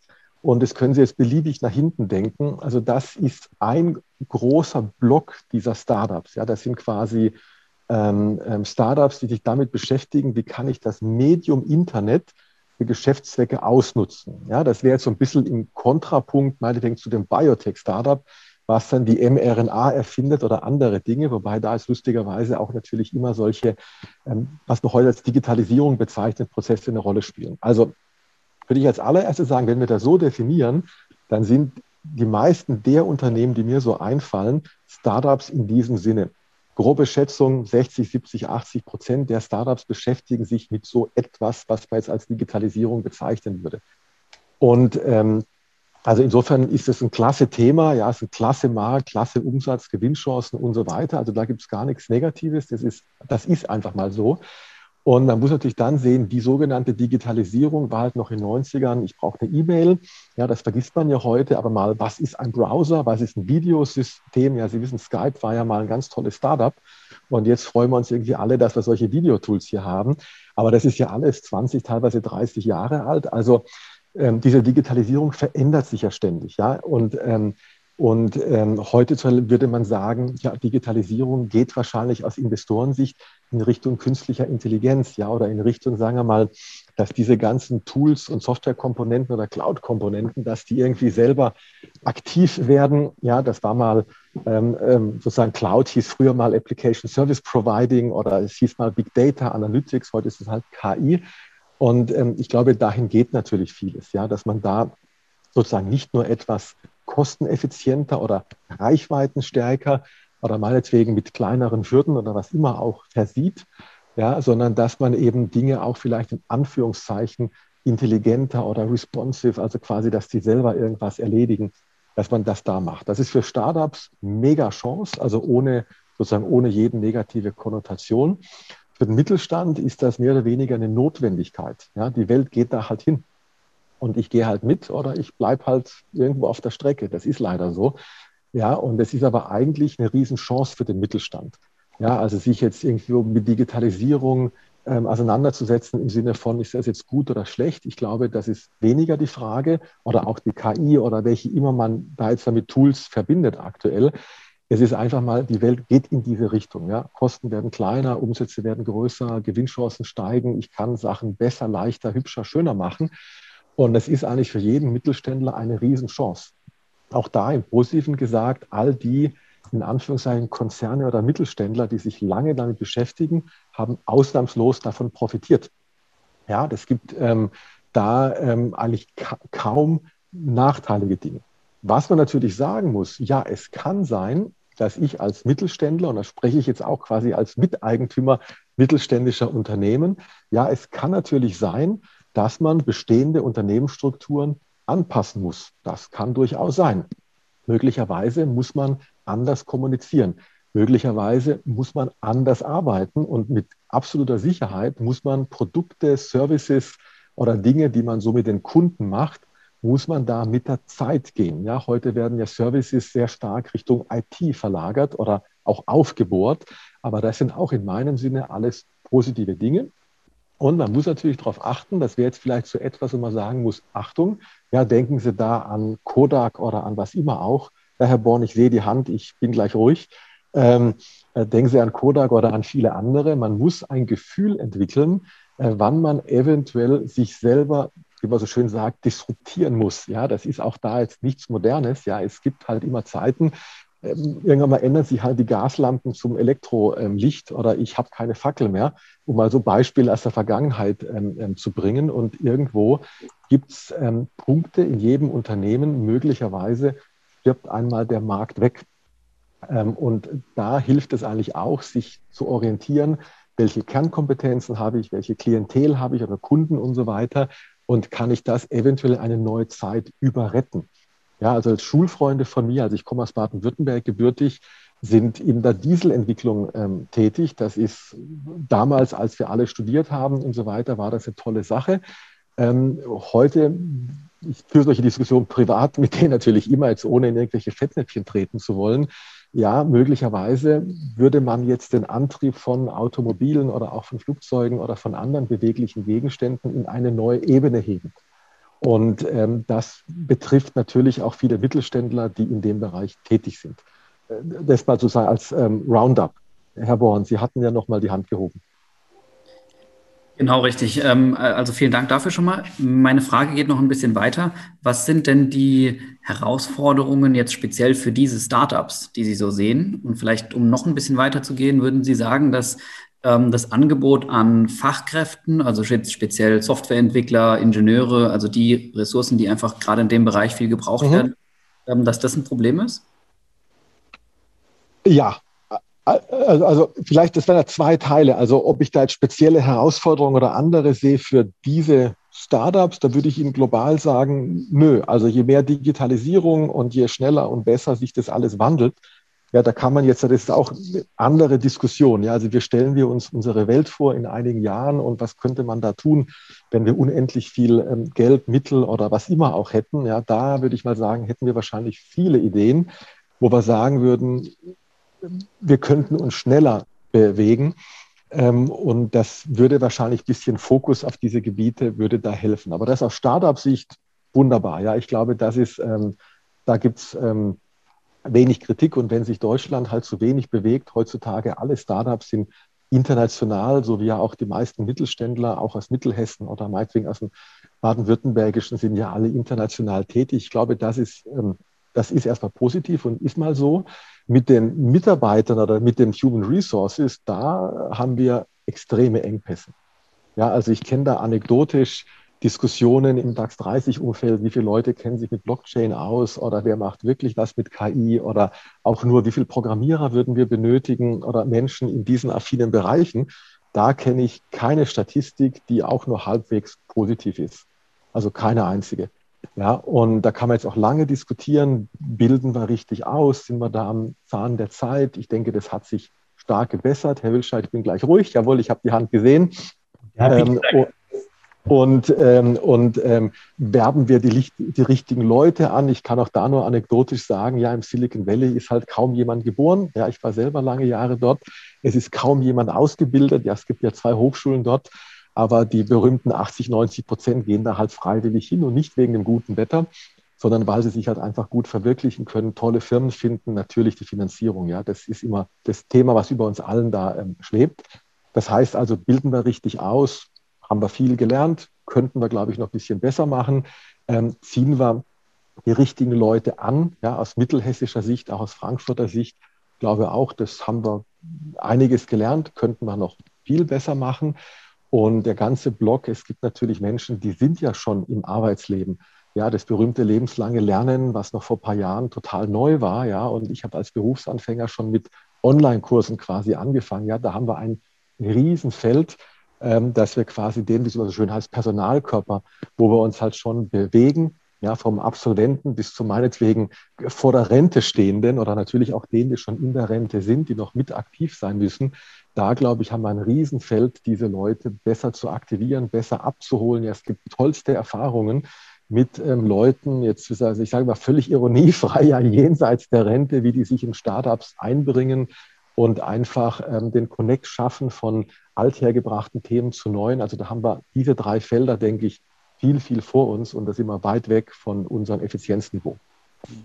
Herr Hüllscheid, die ich, Hand. Der Herr Piterek war. Da genau, ich würde gerne gleich zu diesem Kommentar, ähm, äh, den würde ich gerne aufgreifen, was das Thema Fachkräfte anbelangt. Wir haben ja, habe ich, sehe ich auch im, in, in der Runde, ähm, auch ähm, Menschen, die in der IT arbeiten, die können sicherlich auch was dazu sagen. Ähm, wir als Regionalmanagement Mittelhessen sind ja die Wirtschaftsförderung für die Region Mittelhessen und äh, wir setzen uns auch mit dem Thema Fachkräfte intensiv auseinander. Und unsere Erfahrung ist in dem ganzen IT-Bereich ist, dass es natürlich schwer ist, ähm, ja, ähm, Menschen zu finden. Aber wenn man diese dann eben gefunden hat, ähm, ist die Mitarbeiterbindung äh, besonders, äh, also im Vergleich zur, zu den Metropolregionen höher, also länger. Ja? Also man muss erst mal welche finden. Das ist halt anstrengend am Anfang. Aber dafür, wenn man sie gefunden hat, äh, bleiben sie eben auch länger. Das ist eben eine Besonderheit des ländlichen Raums, weil sich die Leute vielleicht bewusster entscheiden, hier äh, möchte ich gerne leben, hier habe ich eine Verbindung zur Region. Äh, und in Metropolen ist halt mehr ein größerer Wechsel einfach. Und durch die Hochschulen haben wir immerhin einen Ansatzpunkt, ähm, wo IT ausgebildet wird. Da glaube ich, das ist ein ganz wichtiger Punkt. Das wollte ich nur ergänzen. Mhm. Aber Vielleicht haben auch noch andere an der Runde Erfahrung damit. Ich habe hier noch zwei Fragen, die ich einfach vielleicht hintereinander stellen. Das ist die erste, die passt eigentlich recht gut dazu. Ich lese sie einmal vor. Äh, das geht ums Thema Mitarbeiterbeteiligung für Start-up. Und da hat äh, jemand gefragt, letztendlich von unseren Zuhörern, habe gehört, da tut sich momentan sehr viel, gerade in, in Finanzmarktgesetzen werden geändert und steuerliche Rahmenbedingungen sollen über den Bund angepasst werden. Welche Informationen, Herr Lukic, können Sie denn dazu geben? Ich denke, das ist ja auch ein ganz wichtiger Punkt, wenn ich Mitarbeiter beteilige, dass ich sie auch ans Unternehmen binde letztendlich. Also das sind etliche Punkte. Also danke für die Frage, ist eine sehr gute Frage. Also ähm, wie fangen wir da am besten an? Also zum einen, ich sage mal, vielleicht ein paar Erfahrungen aus ähm, entwickelteren Gründerzentren oder vielleicht die früher angefangen haben und dann zu unserem deutschen Status. Also im zum Beispiel Silicon Valley oder anderswo weltweit ja, ist eigentlich niemand von Relevanz in Startups, der nicht irgendwelche Mitarbeiterprogramme abgeschlossen hätte. Also ob sie Anteile geschenkt bekommen, über die Jahre gewestet, also zugeteilt bekommen, ob sie sich die verdienen können, einkaufen können, Darlehen bekommen, völlig egal wie. Da gibt es einen Bausch, es gibt auch so Phantom-Stocks, ja, also quasi virtuelle Anteile. Das ist, ist, ist, eine Vielfalt an Möglichkeiten und man stellt eben fest, ja, die Leute, ähm, auch in Berlin können Sie das feststellen, sind bereit, unter Marktniveau zu arbeiten, natürlich um Kosten zu sparen, Liquidität zu sparen und sich quasi auf die Zukunft festzulegen, dass diese Anteile oder diese Vergütung, was immer das sein mag, es gibt da auch so Convertibles und anderes, dass das mal in Anführungszeichen angemessen viel Geld wert sein sollte. Wenn Sie sich die großen, inzwischen bekannten Firmen, ja, also Amazon kenne ich noch als Startup und ähm, Facebook, glaube ich, kennen wir alle noch als Startup. Ja, das ist also Zoom hier, was wir gerade nutzen. Ja, die gab es ja noch gar nicht vor kurzer Zeit. Und ähm, wenn Sie sich diese ganzen Firmen anschauen und mal so lustige Statistiken ähm, anschauen, ähm, ähm, wie viele Einkommensmillionäre oder quasi ähm, sehr wohlhabende Menschen, die produzieren. Ja, das sind jeden Monat wirklich Dutzende, ja, teilweise auch noch deutlich mehr. Das heißt, es funktioniert. Es funktioniert aber nur dann, wenn wirklich das Rad eingeschwungen ist. Ja, also wenn sich irgendwie darauf verlassen können, ja, die Anteile könnten mal veräußert oder wie immer auch kapitalisiert werden und irgendwo das hat Aussicht auf Erfolg. Natürlich hat es auch in den USA nicht immer Aussicht auf Erfolg. Aber ich kann dort relativ genau sagen, okay, zwei, drei Pleiten müssen halt sein. Das wäre ein Wunder, wenn nicht. Ja, das können Sie mal von, von, von hinten her denken. Ja, also es kann nicht von Anfang an funktionieren. Ja, man kennt weder den Markt noch das Team noch andere Dinge. Da müssen Erfahrungen gemacht werden. So wie auch ein Pilot oder ein Prototyp sehr selten von Anfang an funktioniert im technischen Sinne. Ja, aber Sie haben dort die, die, die Möglichkeit, okay, ich setze das zwei, drei Mal in den Sand, habe vielleicht nur meine Mietkosten verdient, ähm, aber dann funktioniert es. Jetzt zu Deutschland. Zum einen, wir sind nicht eingeschwungen. Ja, es ist nicht so, dass ich jetzt sage, super, ich gehe jetzt nach beliebig Mittelhessen, Berlin, München, egal. Ähm, ähm, und dann mache ich halt zwei, drei Versuche. Ja, vielleicht klappt es ja auch teammäßig nicht. Das muss ja auch gar keine Pleite sein, aber dann irgendwann mal ähm, sozusagen funktioniert das schon. Da sind wir noch nicht. Da könnten wir sein, aber da sind wir im Ansatz. Ja? Also heute müsste man eher sagen, ja, wenn gute Firmen dabei sind, wenn gute Investoren dabei sind, wenn das Team ein, zwei, vielleicht Serienunternehmer auch begeistert, dann ist die Wahrscheinlichkeit sehr hoch. Ansonsten, ja, halt vielleicht nicht ganz so wie woanders. Das andere ist natürlich, sind auch die Begrifflichkeiten. Das war der Ursprung Ihrer Frage. Ja, wie ist das steuerlich? Wie ist das rechtlich? Gibt es das überhaupt gesetzlich? Kann ich sowas tun? Ja, ist das nicht sogar illegal? Da kann ich Ihnen jetzt auch nur ganz kurz aus den letzten 20 Jahren, da war alles irgendwo mal dabei. Da waren Modelle, die wurden später verworfen, egal warum, rechtlicher Natur, steuerlicher Natur. äh, manchmal war es nicht gewünscht und so weiter. Ja, es gibt jetzt wieder mal aus meiner Sicht die Initiative, dass man tatsächlich Mitarbeitern diese ESOPs, diese Mitarbeiteraktien oder Anteile geben kann und dass die zum Beispiel nicht gleich zu versteuern sind, was ja einfach ein Unding ist. Ja, ich kann nicht jemand Anteile einer Firma geben und dann sagen, übrigens, das kostet ähm, dann aber gleich mal richtig Steuern und vielleicht kriegst du auch nie Geld davon. Ja, also das sind so Dinge, die sind schwer verständlich, schwer nachzuvollziehen, so wie vieles in dem Bereich. Ja, das lassen wir einfach mal so stehen. Ich bin viel in Kommissionen oder auch in solchen Gremien tätig, auch im Bund und auch beim Land und so. Wir geben uns Mühe. Es wird hoffentlich einfacher, aber die gute Nachricht ist, wenn Sie das tun wollen, das können Sie heute schon tun. Sie müssen einfach, wie man so auf Englisch sagt, ein paar Workarounds machen, ja, und sich so ein bisschen drumherum bewegen, um so typische Fallstricke. Und dann können Sie heute schon Mitarbeiter binden und beteiligen, ohne Nachteil zu den Angelsachsen oder auch zu den Asiaten. Geht. Das wäre zu Teil, um wieder die Werbung für Mittelhessen zu machen. Solche Dinge wollen wir auch bei den Business Angels Mittelhessen beackern. Ja, in Frankfurt, um ein positives Beispiel zu geben, da haben wir mit dem Land, also mit der WIBank in, in, in dem Fall, also quasi der HTI, dem Pendant, ähm, und auch gefühlt, ich weiß nicht, 20, 30 ähm, Regionalbanken, ähm, oder auch Großbanken, ja, die in dem Bereich tätig sind, machen wir alle halbe Jahre Workshops. Wie funktioniert das genau mit der Förderung? Ja, wo sind die Fallstricke? Wie kann ich das auch als normale Bank? Mache ich das mit dem Startups Geschäften und so weiter? Das gleiche Thema ist eben auch, wie funktioniert rechtlich Mitarbeiterbeteiligung? Wie kann ich da drum herum und so weiter? Also das alles kommt. Ich sehe eine gehobene Hand. Herr Ralf Bossler.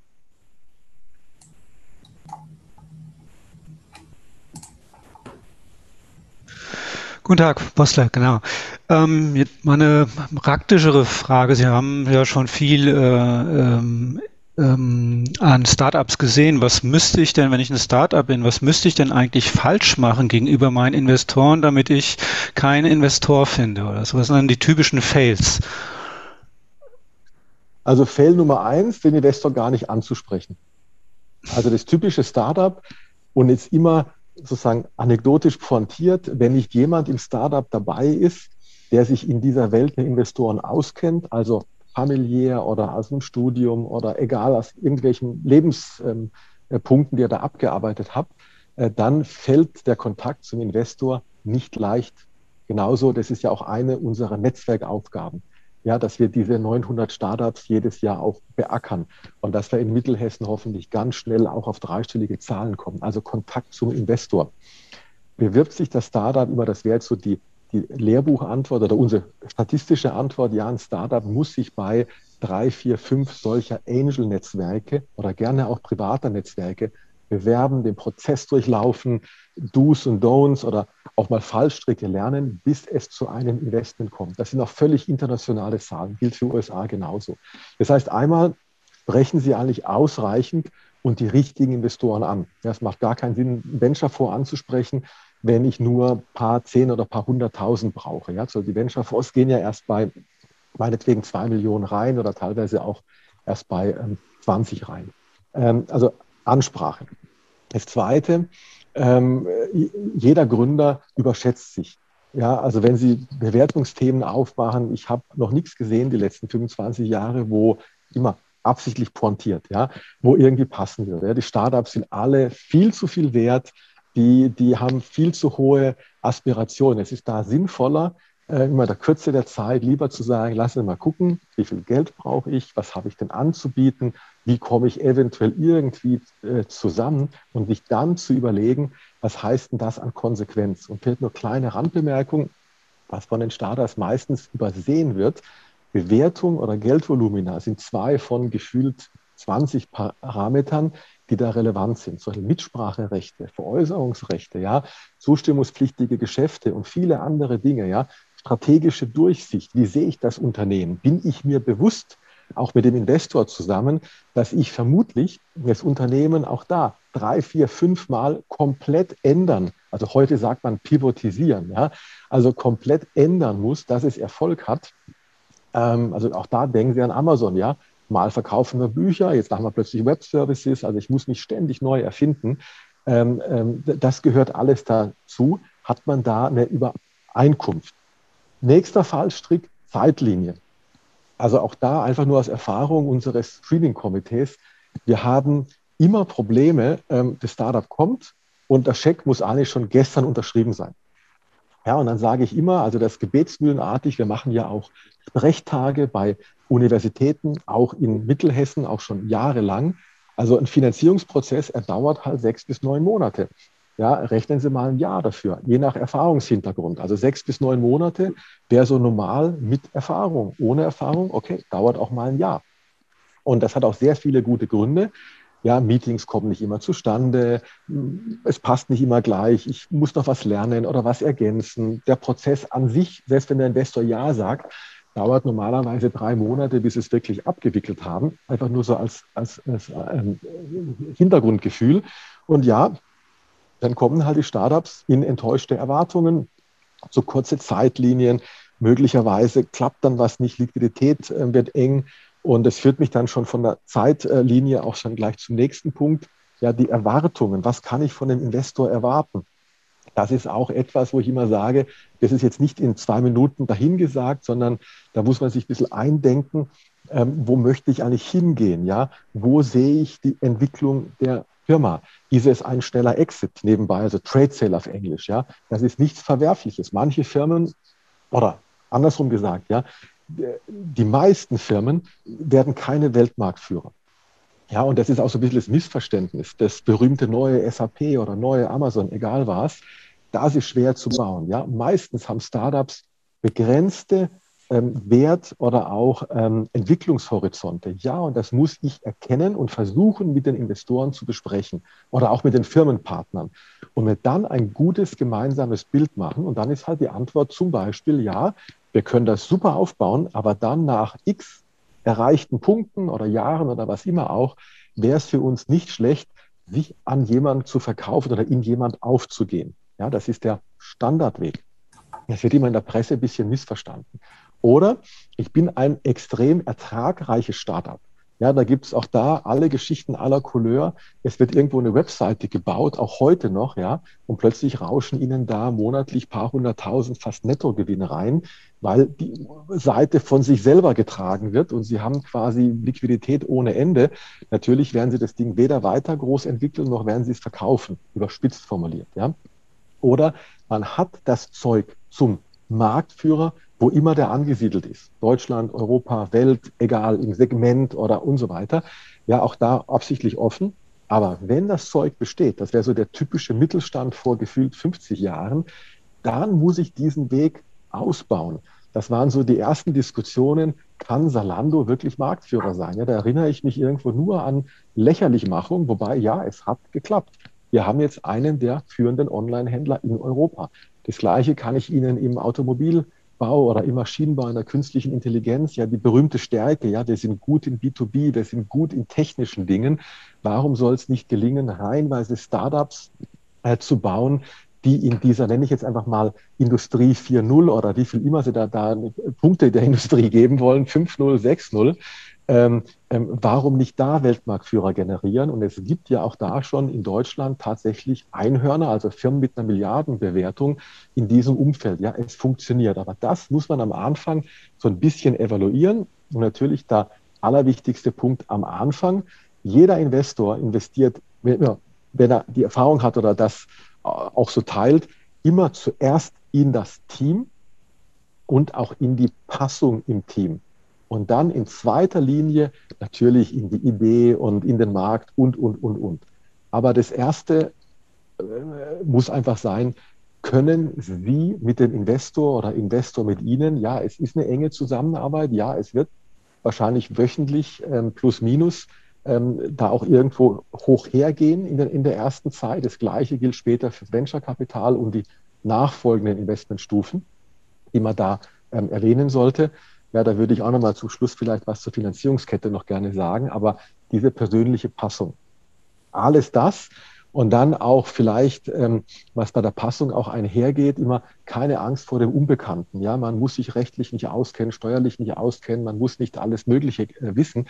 Dafür gibt es immer schlaue Leute, auch in solchen Netzwerken wie unseren oder auch hier Regionalmanagement. Sie haben ja erwähnt, Sie bieten auch Hilfestellung. Sie machen ja auch Sprechtage. Wir haben ja gemeinsam da auch schon ähm, Startup Week in Mittelhessen und ähnliches ähm, damit unterstützt. Ja, also es gibt eine vielfältige Möglichkeiten, sich äh, Sachen, die man nicht so gut kennt, anzulesen, anzuhören. Das sind alles keine Hürden. Ja, perfekt. Herzlichen Dank. Jetzt habe ich doch noch eine Frage, die ich einfach direkt hinterher schicken werde. Und zwar ist die Frage zum Thema Kooperation zwischen Start-up und etablierten Unternehmen. Ich lese die Frage mal vor. Was ist in der Rolle der Startup hierfür besonders wichtig? Fungiert ein Business Angel möglicherweise als Brücke zwischen den beiden Partnern? Und da wird nochmal eingegangen auf den Vortrag von Professor Fuhl heute Morgen. Ich denke, der hat das auch wirklich sehr, sehr toll dargelegt, welche Schwierigkeiten, aber auch Erwartungen, aber auch wirklich Chancen da drin stehen. Aber es ist eben nicht ein Matching, man gibt sich die Hand und es läuft. Auf gar keinen Fall. also äh, lesen wir gerade mal den ersten Teil der Frage vor. Also da geht es darum, ähm, was sind die größten Herausforderungen ja, ja, der ja. Kooperation zwischen Startup und Mittelstand? Also ähm, also der, der Fiesmann heute war wie gesagt die Eins mit Sternchen-Vortrag. Ja, also wenn ich alles spiele und ähm, alles abdecke, was die natürlich hervorragend machen, aber bis ich da hinkomme, ähm, ist ein langer Weg. Ähm, also das sind mehrere Blöcke, die da abgedeckt werden sollten, also meines Erachtens nach. Also das eine ist natürlich erst einmal die Grundlagenarbeit. Ich als Mittelständler, wer immer ich jetzt bin, ich bin jetzt der Eigentümer, der Chef, der Nachfolger, vielleicht bin ich auch nur ein leitender Angestellter oder meinetwegen der Delegierte, der sich damit beschäftigen muss, aber dann bitte vom Eigentümer aus, weil der muss halt auch die Bilanz und den anderen verantworten. Egal, wer jetzt das ist, dieser Mittelständler, welcher Personenkreis. Diese Menschen sollten sich relativ vertieft mit Startups, Business Angel und solchen Dingen, wie wir sie jetzt heute besprechen oder herzlich gerne werden Sie Mitglied in unserem Verein, wenn wir da uns im März aufgestellt haben oder gerne auch heute schon in Frankfurt Rhein-Main. Wir werden das irgendwie auch kombinieren mit einer Doppelmitgliedschaft. Also das wird auch regional aufgestellt. Ähm, machen sich einfach schlau und suchen sich Gleichgesinnte. Das ist mal die Grundlage. Also Lernen im Prozess. Also wenn man erst lernt, wenn man sich an einem Startup beteiligen möchte oder erst anfängt, die Sachen zu lernen, schon in der laufenden Beteiligung, glaube ich, wird es schwierig und man kann sich da sicherlich ähm, Monate, wenn nicht gar Jahre an unerfreulichen Dingen sparen, also persönlichen Konflikten, verlorenem Geld, äh, Zeit und so weiter und so fort. Das ist mal das eine. Normalerweise reicht halbes Jahr, Jahr, zwei Jahre so ungefähr aus, ähm, dass man sich in solchen Netzwerken bewegt, weil die sind ja auch absichtlich zu einem Teil wirklich ähm, ähm, jetzt nicht gemeinnützig im rechtlichen Sinne, aber community-bildend ähm, stärken, dass man einfach sagt, hier, wir müssen mal eine Grundlage schaffen. Das andere ist, ähm, das zweite ist, äh, sich gut klar werden, aber die nächste Herausforderung, was will ich denn eigentlich? Also will ich Geld verdienen? Ähm, und da gibt es auch so ein bisschen, wenn man so das immer über, überziehen möchte, ja, also deutsche Familien, Mittelständler, jeder investiert seit Jahrzehnten in ähm, globale Marktführer im Bereich Venture Capital, Private Equity und so weiter. Ja, wenn Sie da die Privatbanken fragen, ja, oder auch die Familien fragen, auch bei Ihnen in Mittelhessen, also jetzt die paar, ähm, die ich kenne, ich frage immer, was machen Sie denn so die, die letzten Jahrzehnte? Ja, wir sind alle schon in ähm, Dachfonds und ich weiß nicht wo investiert. Warum? Ja, wir möchten natürlich da gutes Geld verdienen. Heißt, da muss sich klar werden, was, was will man eigentlich? Ist es das Geld verdienen? Kann ein, Motiv ein Motivator sein? Ähm, muss nicht, kann und muss auch nicht und kann im Vordergrund stehen. Ähm, das mal nur so klar auch formuliert, weil das oft in der Diskussion da immer so ein bisschen außen vor steht. Die nächsten Ziele natürlich. Was will ich denn mit dem Startup erreichen? Will ich mein Kerngeschäft befruchten? Will ich Innovation mir einkaufen oder will ich die, wie so schön heißt, co-createn mit jemand anders? Will ich mir fehlende Kompetenzen, Mitarbeiter, Standorte, das können Sie beliebig jetzt durchdeklinieren, will ich mir die günstig erschließen? Also werde ich für wenig Geld in Anführungszeichen, es sind die gleichen ähm, das sind die gleichen ähm, Geldbeträge wie auch bei den Business Angels, will ich da für wenig Geld irgendwo einsteigen und nutze ich dann die ganze Klaviatur. Also ich werde dann Beirat oder der Preferred Partner oder was immer auch. Also will ich dort Kompetenzen ja, zum Beispiel abgreifen, gemeinsam besser machen oder auch einbringen. Ja, vielleicht möchte ich ja dem Startup auch etwas bieten. Also das alles muss man sich vorher einmal ähm, überlegt haben. Genauso entlang auch der eigenen Ausrichtung möchte ich mit dem Startup zum Beispiel meine Kunden besser bespielen können. Vielleicht bietet das Startup ja irgendetwas an, was ich jetzt schon überall bei meinen aktuellen Kunden oder auch Prozessen intern ähm, vereinbaren kann oder da auch verbinden kann. Ähm, also quasi Zieldefinition. Ganz, ganz wichtig, wird häufig leider einfach vergessen und dann halt so im Prozess dann halt mal gemacht, ja, dass man dann halt sieht, aha, interessant, ähm, was man da so alles noch draus entwickeln kann. Ja? Also sozusagen Zieldefinition. Und dann natürlich auch Grenzen setzen. Ja, also wie gehe ich mit dem Startup um? Also auch da jetzt absichtlich, weil wir halt wenig Zeit haben, frontiert überzogen. Ja, delegiere ich meine gesamte Geschäftsführung und alle leitenden Mitarbeiter ab, dass die jetzt plötzlich regelmäßig da einmal in der Woche das Startup besuchen. Oder lade ich Startup noch ein und biete dem Räume bei mir im Mittelstand selber auch und habe all die bekannten, äh, wenn bekannt, Konflikte und sozusagen ähm, ähm, Reibereien? Ähm, oder mache ich das als wie immer auch Chef oder Delegierter oder Verantwortlicher mal so nebenher? Ich sage immer sonntags zum Frühstück, da decke ich das Thema auch noch ab. Immer alles schon gesehen und absichtlich überzeichnet. Meistens diese Wege führen nicht zum Erfolg. Ja, also man muss sich gut überlegen, wer hat welche Ressourcen dafür, wie will ich da auch Meilensteine intern setzen und wie kann ich mich maximal mit so einem Startup ausrichten, gemeinsam. Dann natürlich vielleicht der letzte Punkt, den ich da erwähnen möchte. Was ist die übergeordnete Strategie?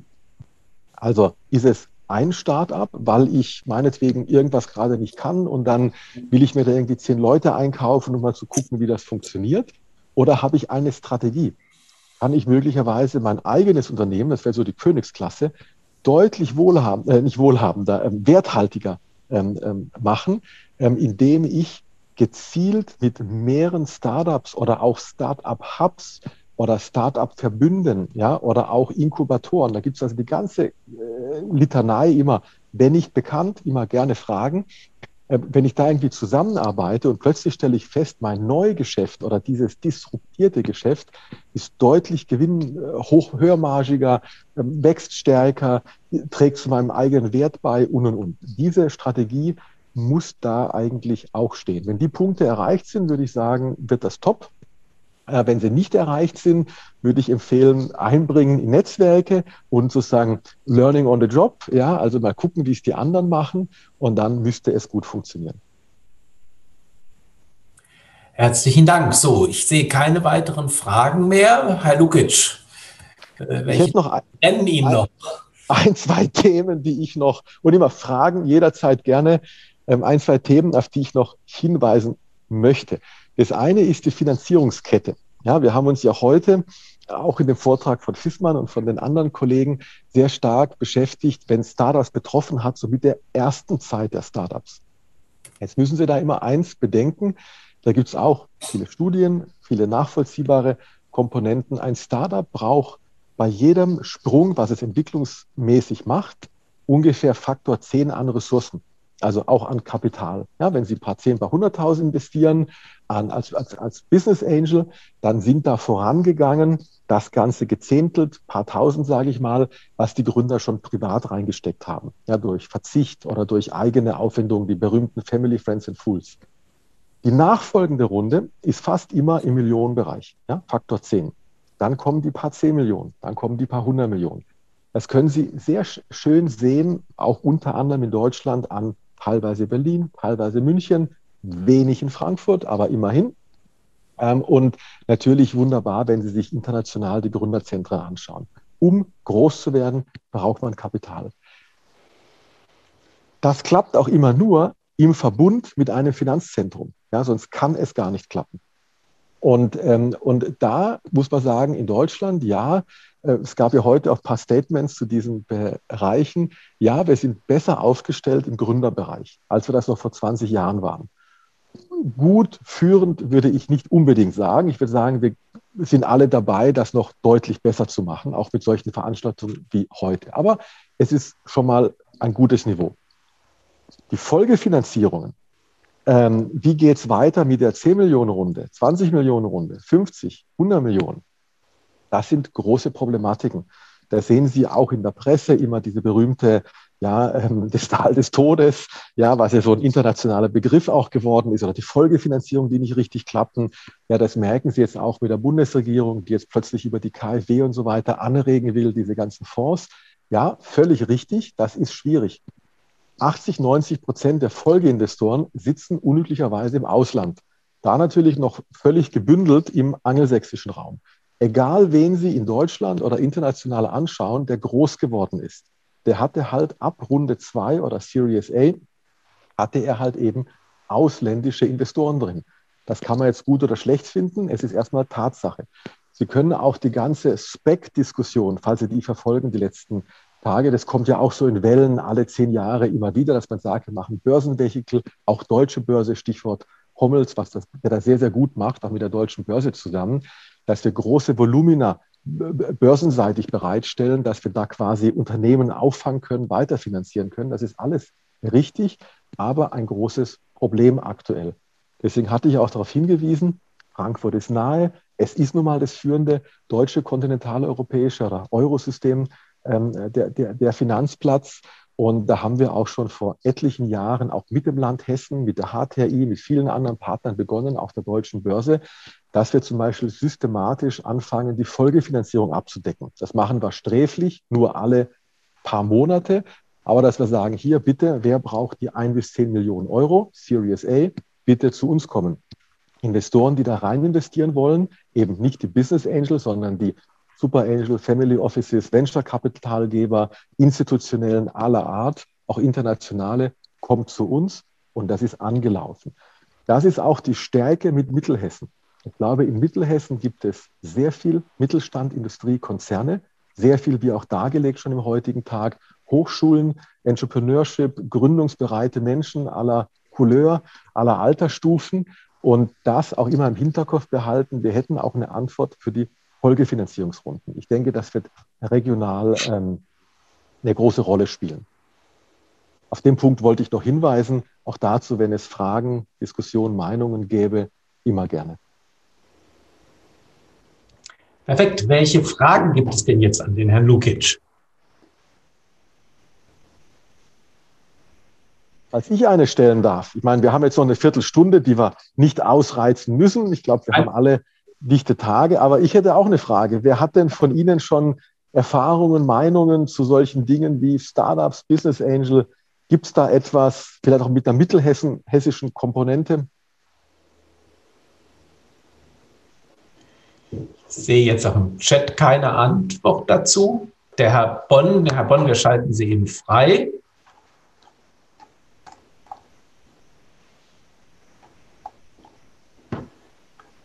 So, bin ich zu hören? Ja. Ja. Ähm, also jetzt bin ich natürlich gerade erst dazugestoßen, leider. Und äh, weiß jetzt gar nicht, ob meine äh, Antwort nicht äh, überhaupt jetzt zum Thema passt. Aber wir haben natürlich, äh, hat vorhin im, im Podium ja schon angedeutet, Erfahrungen mit Startups äh, gemacht, sind selber als Business Angel unterwegs auch. Ähm, mit der mittelhessischen Komponente, dass wir zum einen selber hier im, in Mittelhessen gründen, aber eben als Mittelhessen auch über die mittelhessischen Grenzen hinaus äh, tätig sind, also sind viel aktiv in Österreich. Warum auch immer, ähm, hat sich so ergeben in Wien, Wiener Neustadt, mit der Hochschule Wiener Neustadt und ähm, haben da eigentlich, also nicht, nicht unbedingt immer erfolgreiche, aber äh, keine schlechten Erfahrungen gemacht. Vielen Dank. Ich hatte Sie leider auch nur kurz am Panel gesehen, aber jetzt nicht im Detail zuhören können. Aber vielleicht das aufzugreifen, also ja, also jetzt wir Business Angel Frankfurt Rhein-Main oder eben zukünftig auch Mittelhessen, da muss man immer auch sagen, von den Erfahrungen, die man gemacht hat, weil Sie sagen hier Wien und so weiter, man muss immer unterscheiden, die Investoren meistens, die sitzen enger beieinander, weil da kann man das relativ eindeutig clustern weltweit. Das sind immer diese 100, 150 Kilometer. Wobei die Startups oder die Gründer oder die Gründerteams, die müssen nun ausdrücklich nicht nah beieinander sitzen, weil da zählt eigentlich Qualität und die Sogwirkung eines Zentrums. Ja, das heißt, vielleicht sitzen in Wien bei Ihnen passende Gründer, vielleicht haben Sie einen guten Zugang da zur Hochschule. Das ist immer nur sozusagen in zweiter Linie erstmal entscheidend. Ja, also wir haben schon vor vielen Jahren gesagt, dass wir eben keine regionalen Grenzen haben. Ja, ich hatte vorher ausgeführt, wir schauen uns so 900 Startups jetzt in Frankfurt Rhein-Main an und hoffentlich bald auch in Mittelhessen. Das ist absichtlich nicht regional geclustert, weil Qualität zählt. Meistens stellt man fest, der Gründer zieht dann schon irgendwo dahin, wo er finanziert wird oder wo er seine Hauptpartner hat.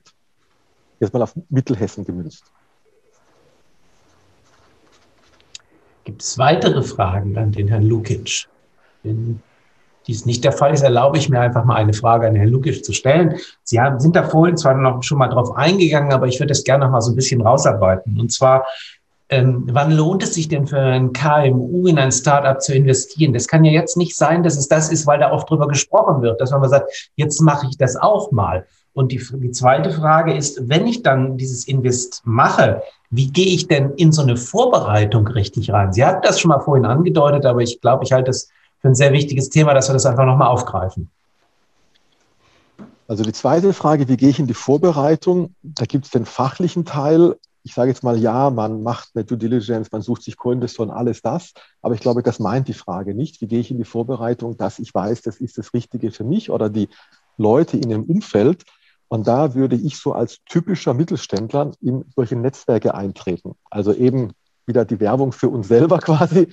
Die Business Angel Mittelhessen werden dazu ab ja, spätestens April eine ganze Reihe von Dingen anbieten. Natürlich gibt es auch andere Netzwerke, auch das Regionalmanagement ist ja da schon aktiv, auch die HTRI, auch wir jetzt in Frankfurt Rhein-Main und natürlich können sie auch nach Berlin quasi mal Corona außen vor eigentlich im Wochentakt gehen, um sich da mit Gleichgesinnten ähm, zu vernetzen. Ja, und herzlich gerne auch nach London und so weiter. Das heißt, da ist einfach die Ansage, wenn Sie es interessiert, und Sie können natürlich unendlich viel, auch schon vor Corona, ja, das hat nichts mit Corona zu tun, ja, online sich anhören, Aufzeichnungen anschauen, ähm, lesen, machen, tun.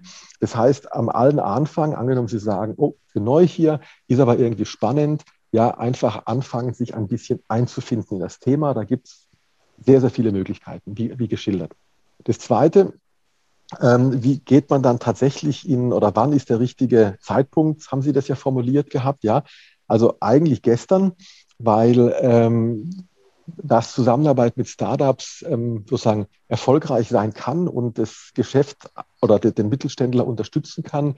Das ist ja schon seit ein paar Jahrzehnten eigentlich gezeigt und bewiesen und auch je nach Land auch mehr oder weniger ähm, gelebt. Es kann eben nur eben sein, dass man halt selbst jetzt vielleicht weniger in dem Bereich Kontakt hatte oder noch weniger die Notwendigkeit hatte, ja, ähm, sowas da auch zu ähm, ähm, tun.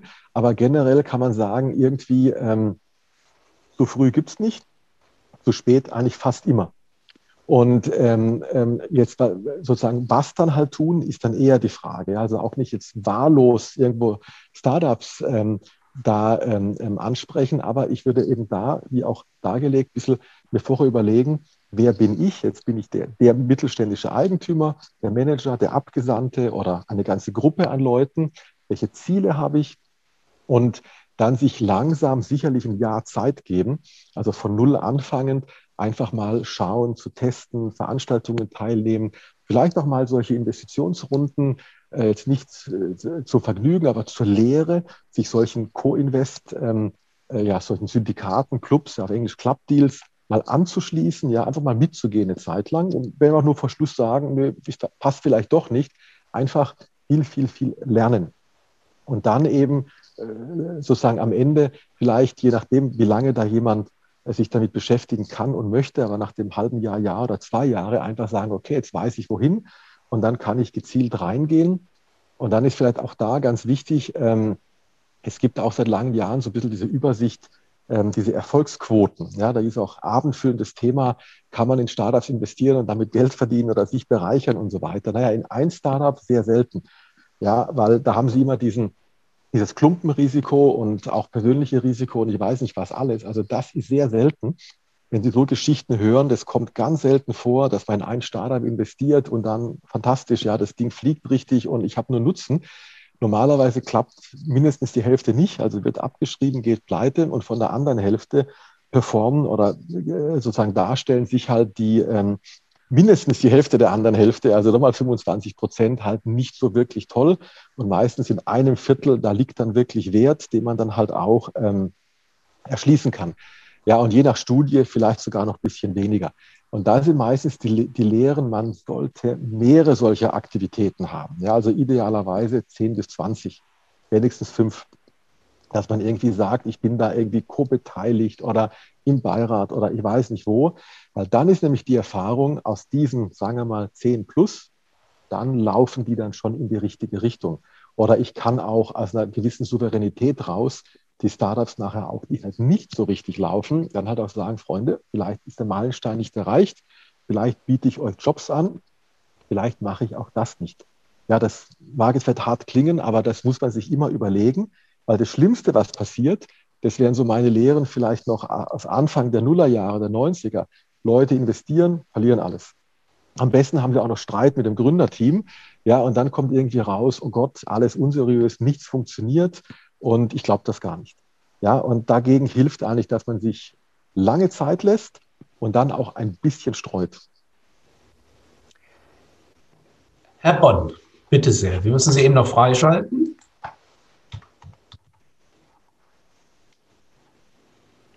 Direkt ähm, zu übernehmen. Ja, Danke. Ich, äh, sehr, sehr guter Beitrag. Ich möchte äh, da noch ergänzen. Ich habe mal ein Zitat gelesen, ich glaube in der äh, kanadischen Zeitung war dann Special über Startup Investments, äh, wo drüber als Überschrift stand, also in Startups sollte man nur das Geld investieren, was man bereit ist, in Las Vegas auch auf Rot zu setzen. Ja, da, da, der Kommentar, das gilt für den Privatinvestor, da und insbesondere am Anfang. Also da es ist sehr gut, dass Sie das erwähnen. Ja, also bitte nicht glauben, Sie können von den Investments kurz- oder mittelfristig leben. Ja, und bitte auch das Gleiche im Mittelstand nicht glauben, drei Startup-Investments und Ihr Mittelständler dreht sich um 180 Grad und äh, wird Weltmarktführer. Also das wirklich zu unterstreichen, ja, das würde ich genauso sehen, ja. Also vielen Dank. Ich schaue jetzt gerade mal auf die Zeit. Wir haben noch fünf Minuten Zeit. Gibt es noch Fragen von, von Ihrer Seite? Sonst würde ich vielleicht auch. Doch, doch, ich sehe doch, da eine. Herr, Herr Dumont. Die vielen Berge. ja, Herr Dumont. Ja. ja äh, Herr Lukic, Sie haben vorhin ja gesagt, dass ähm, die zweite, dritte, weitere Stufen ein bisschen das Problem sind in der Finanzierung in Deutschland. Wie erklärt sich das? Ich meine, in der Summe mag in den USA vielleicht ein bisschen mehr Geld sein, aber ich sage mal, so eine zweite und dritte Stufe ist ja eigentlich auch noch nicht so viel Geld. Ich meine, wenn man es hat zumindest. Ähm, ich sage mal, äh, wenn in einer zweiten Stufe äh, ich da jetzt 200.000 hinlegen muss mit fünf anderen, das ist eine Million und selbst die Stufe danach äh, auch ich unterstelle, dass so ein Investor vielleicht in zehn oder mehr Investments drin ist, da hat er 20 Millionen investiert und wenn das Ganze auch nur ein Teil von seinem Vermögen ist, sicherheitshalber, dann hat er vielleicht 50 oder 100 Millionen, von denen er letztendlich äh, sowas betreibt. Mhm. Ich meine, das sind ja noch nicht Größenordnungen, die so aus der Welt sind. Ähm, ich meine, ich hätte sie gerne, aber ich will jetzt sagen, äh, auch in Deutschland sind das Vermögensgrößenordnungen, die ja nicht so selten sind. Wie kommt das, dass dann diese Stufen sich dann so schwer tun? Also herzlichen Dank. Ähm, äh, und ich denke, das ist auch eine ganz gute Abschlussfrage aufgrund der Zeit. Vielleicht dazu ein paar Kommentare. Also genau am Geldvolumen oder am Kapitalvolumen liegt es ganz sicher nicht. Also ich, ähm, oder Sie wissen das, aber für die anderen Teilnehmer, ich arbeite ja im Hauptberuf viel mit Family Offices oder eben diesen, sagen wir mal, etwas ähm, wohlhabenderen Privatinvestoren äh, zusammen. Und da ist einfach so, die investieren seit Jahrzehnten, wenn nicht sogar noch länger, international. Das heißt, das Kapital aus Deutschland im Augenblick wandert schon lange, lange, lange Zeit in die USA oder nach Asien, was nicht schlimm ist. Ja? Jeder ist da frei, hinzugehen, wo er die beste Rendite findet. Es ist schlicht und einfach so, dass wir da nie ein Angebot hatten. Ja, das ist immer die Frage, haben wir denn deutsche Venture-Kapitalfonds? Hm? Früher gar nicht, jetzt ein paar wenige. Haben wir einen liquiden Markt? Ja, haben wir die Finanzierungskette? Haben wir einen Exit-Markt? Also Deutschland, EU, gerne auch mit der Schweiz. Ja, das gilt für die Schweiz genauso. Ähm, also haben wir das? Da muss man immer sagen, tja, irgendwie schon, aber eigentlich eher zweite, vielleicht noch ein bisschen hintergeartete Liga.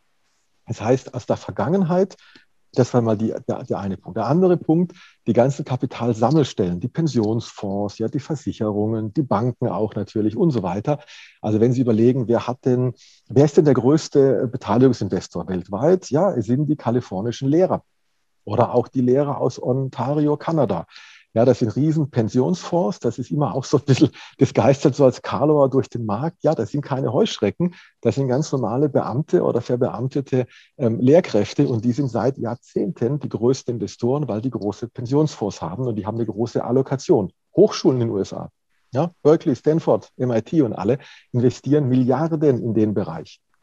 Ja, ähm, also da muss man sagen, die Kapitalsammelstellen können das auch nicht. Warum? Haben wir keine Gesetzgebung für, haben wir keine Allokation für, ist ein Problem in der EU. Ja, wissen wir, machen wir halt jetzt wenig, so was ich das Thema kenne, relativ wenig dran. Also eine deutsche Versicherung dürfte da gar nicht in den Bereich investieren. Also haben wir ein anbieterseitiges Problem, zu wenig Möglichkeiten, in Fonds zu investieren, aber natürlich auch ein, ein, ein, ein ähm, kapitalseitiges Problem. Die meisten, die es eigentlich können sollten, dürfen es auch gar nicht. Natürlich immer Achtung, schwarz-weiß gemalt. Klar, wir haben den heute Gründerfonds, es gibt viele sozusagen Public-Private Partnerships, aber das ist der große Trend. Und das erhoffe ich mir auch, jetzt haben wir mit dem Bogen in den letzten 30 Sekunden zu Mittelhessen, dass wir so ähnlich, wie wir das halt in Rhein-Main aktiviert haben, ja, dass da Leute sagen, hier bin ich da, investiere ich auch da, auch die nachfolgenden Runden, das hatte ich ja erwähnt mit der Börse und Series A zusammen, dass wir da auch in Mittelhessen ein paar Familien, auch manche, die wir schon jetzt kennen und als Mitglieder haben, dass genau die das machen, was Sie erwähnt haben. Stimmt, ich habe eine Million, eine halbe Million, vielleicht auch ein paar mehr verfügbar und ich gehe die anderen Runden mit.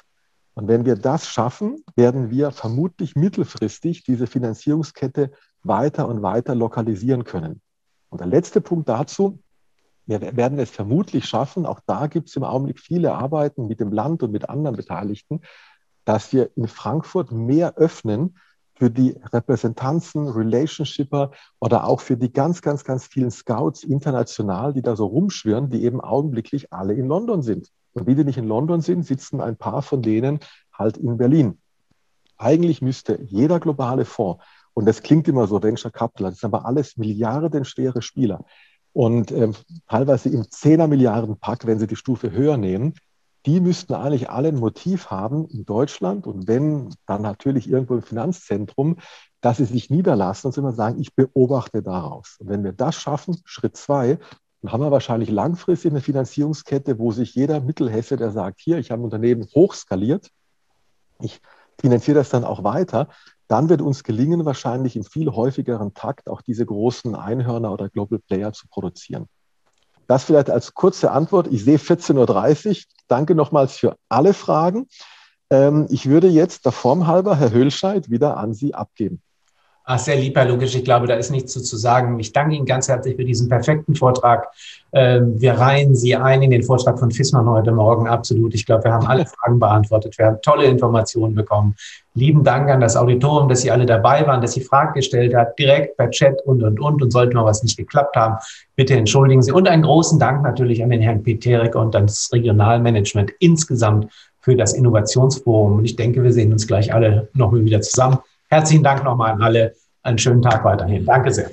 Tschüss. Ja, auch von unserer Seite herzlichen Dank an die Teilnehmenden. Bitte den, in den Hauptraum wieder gehen. Den Link habe ich auch in den Chat ge gestellt. Und ähm, an Herrn Lukic, Sie haben einen extra Link bekommen. Mhm, den klicke ich gleich an, korrekt? Korrekt. Also bis bald. Tschüss. Danke. Tschüss. Tschüss.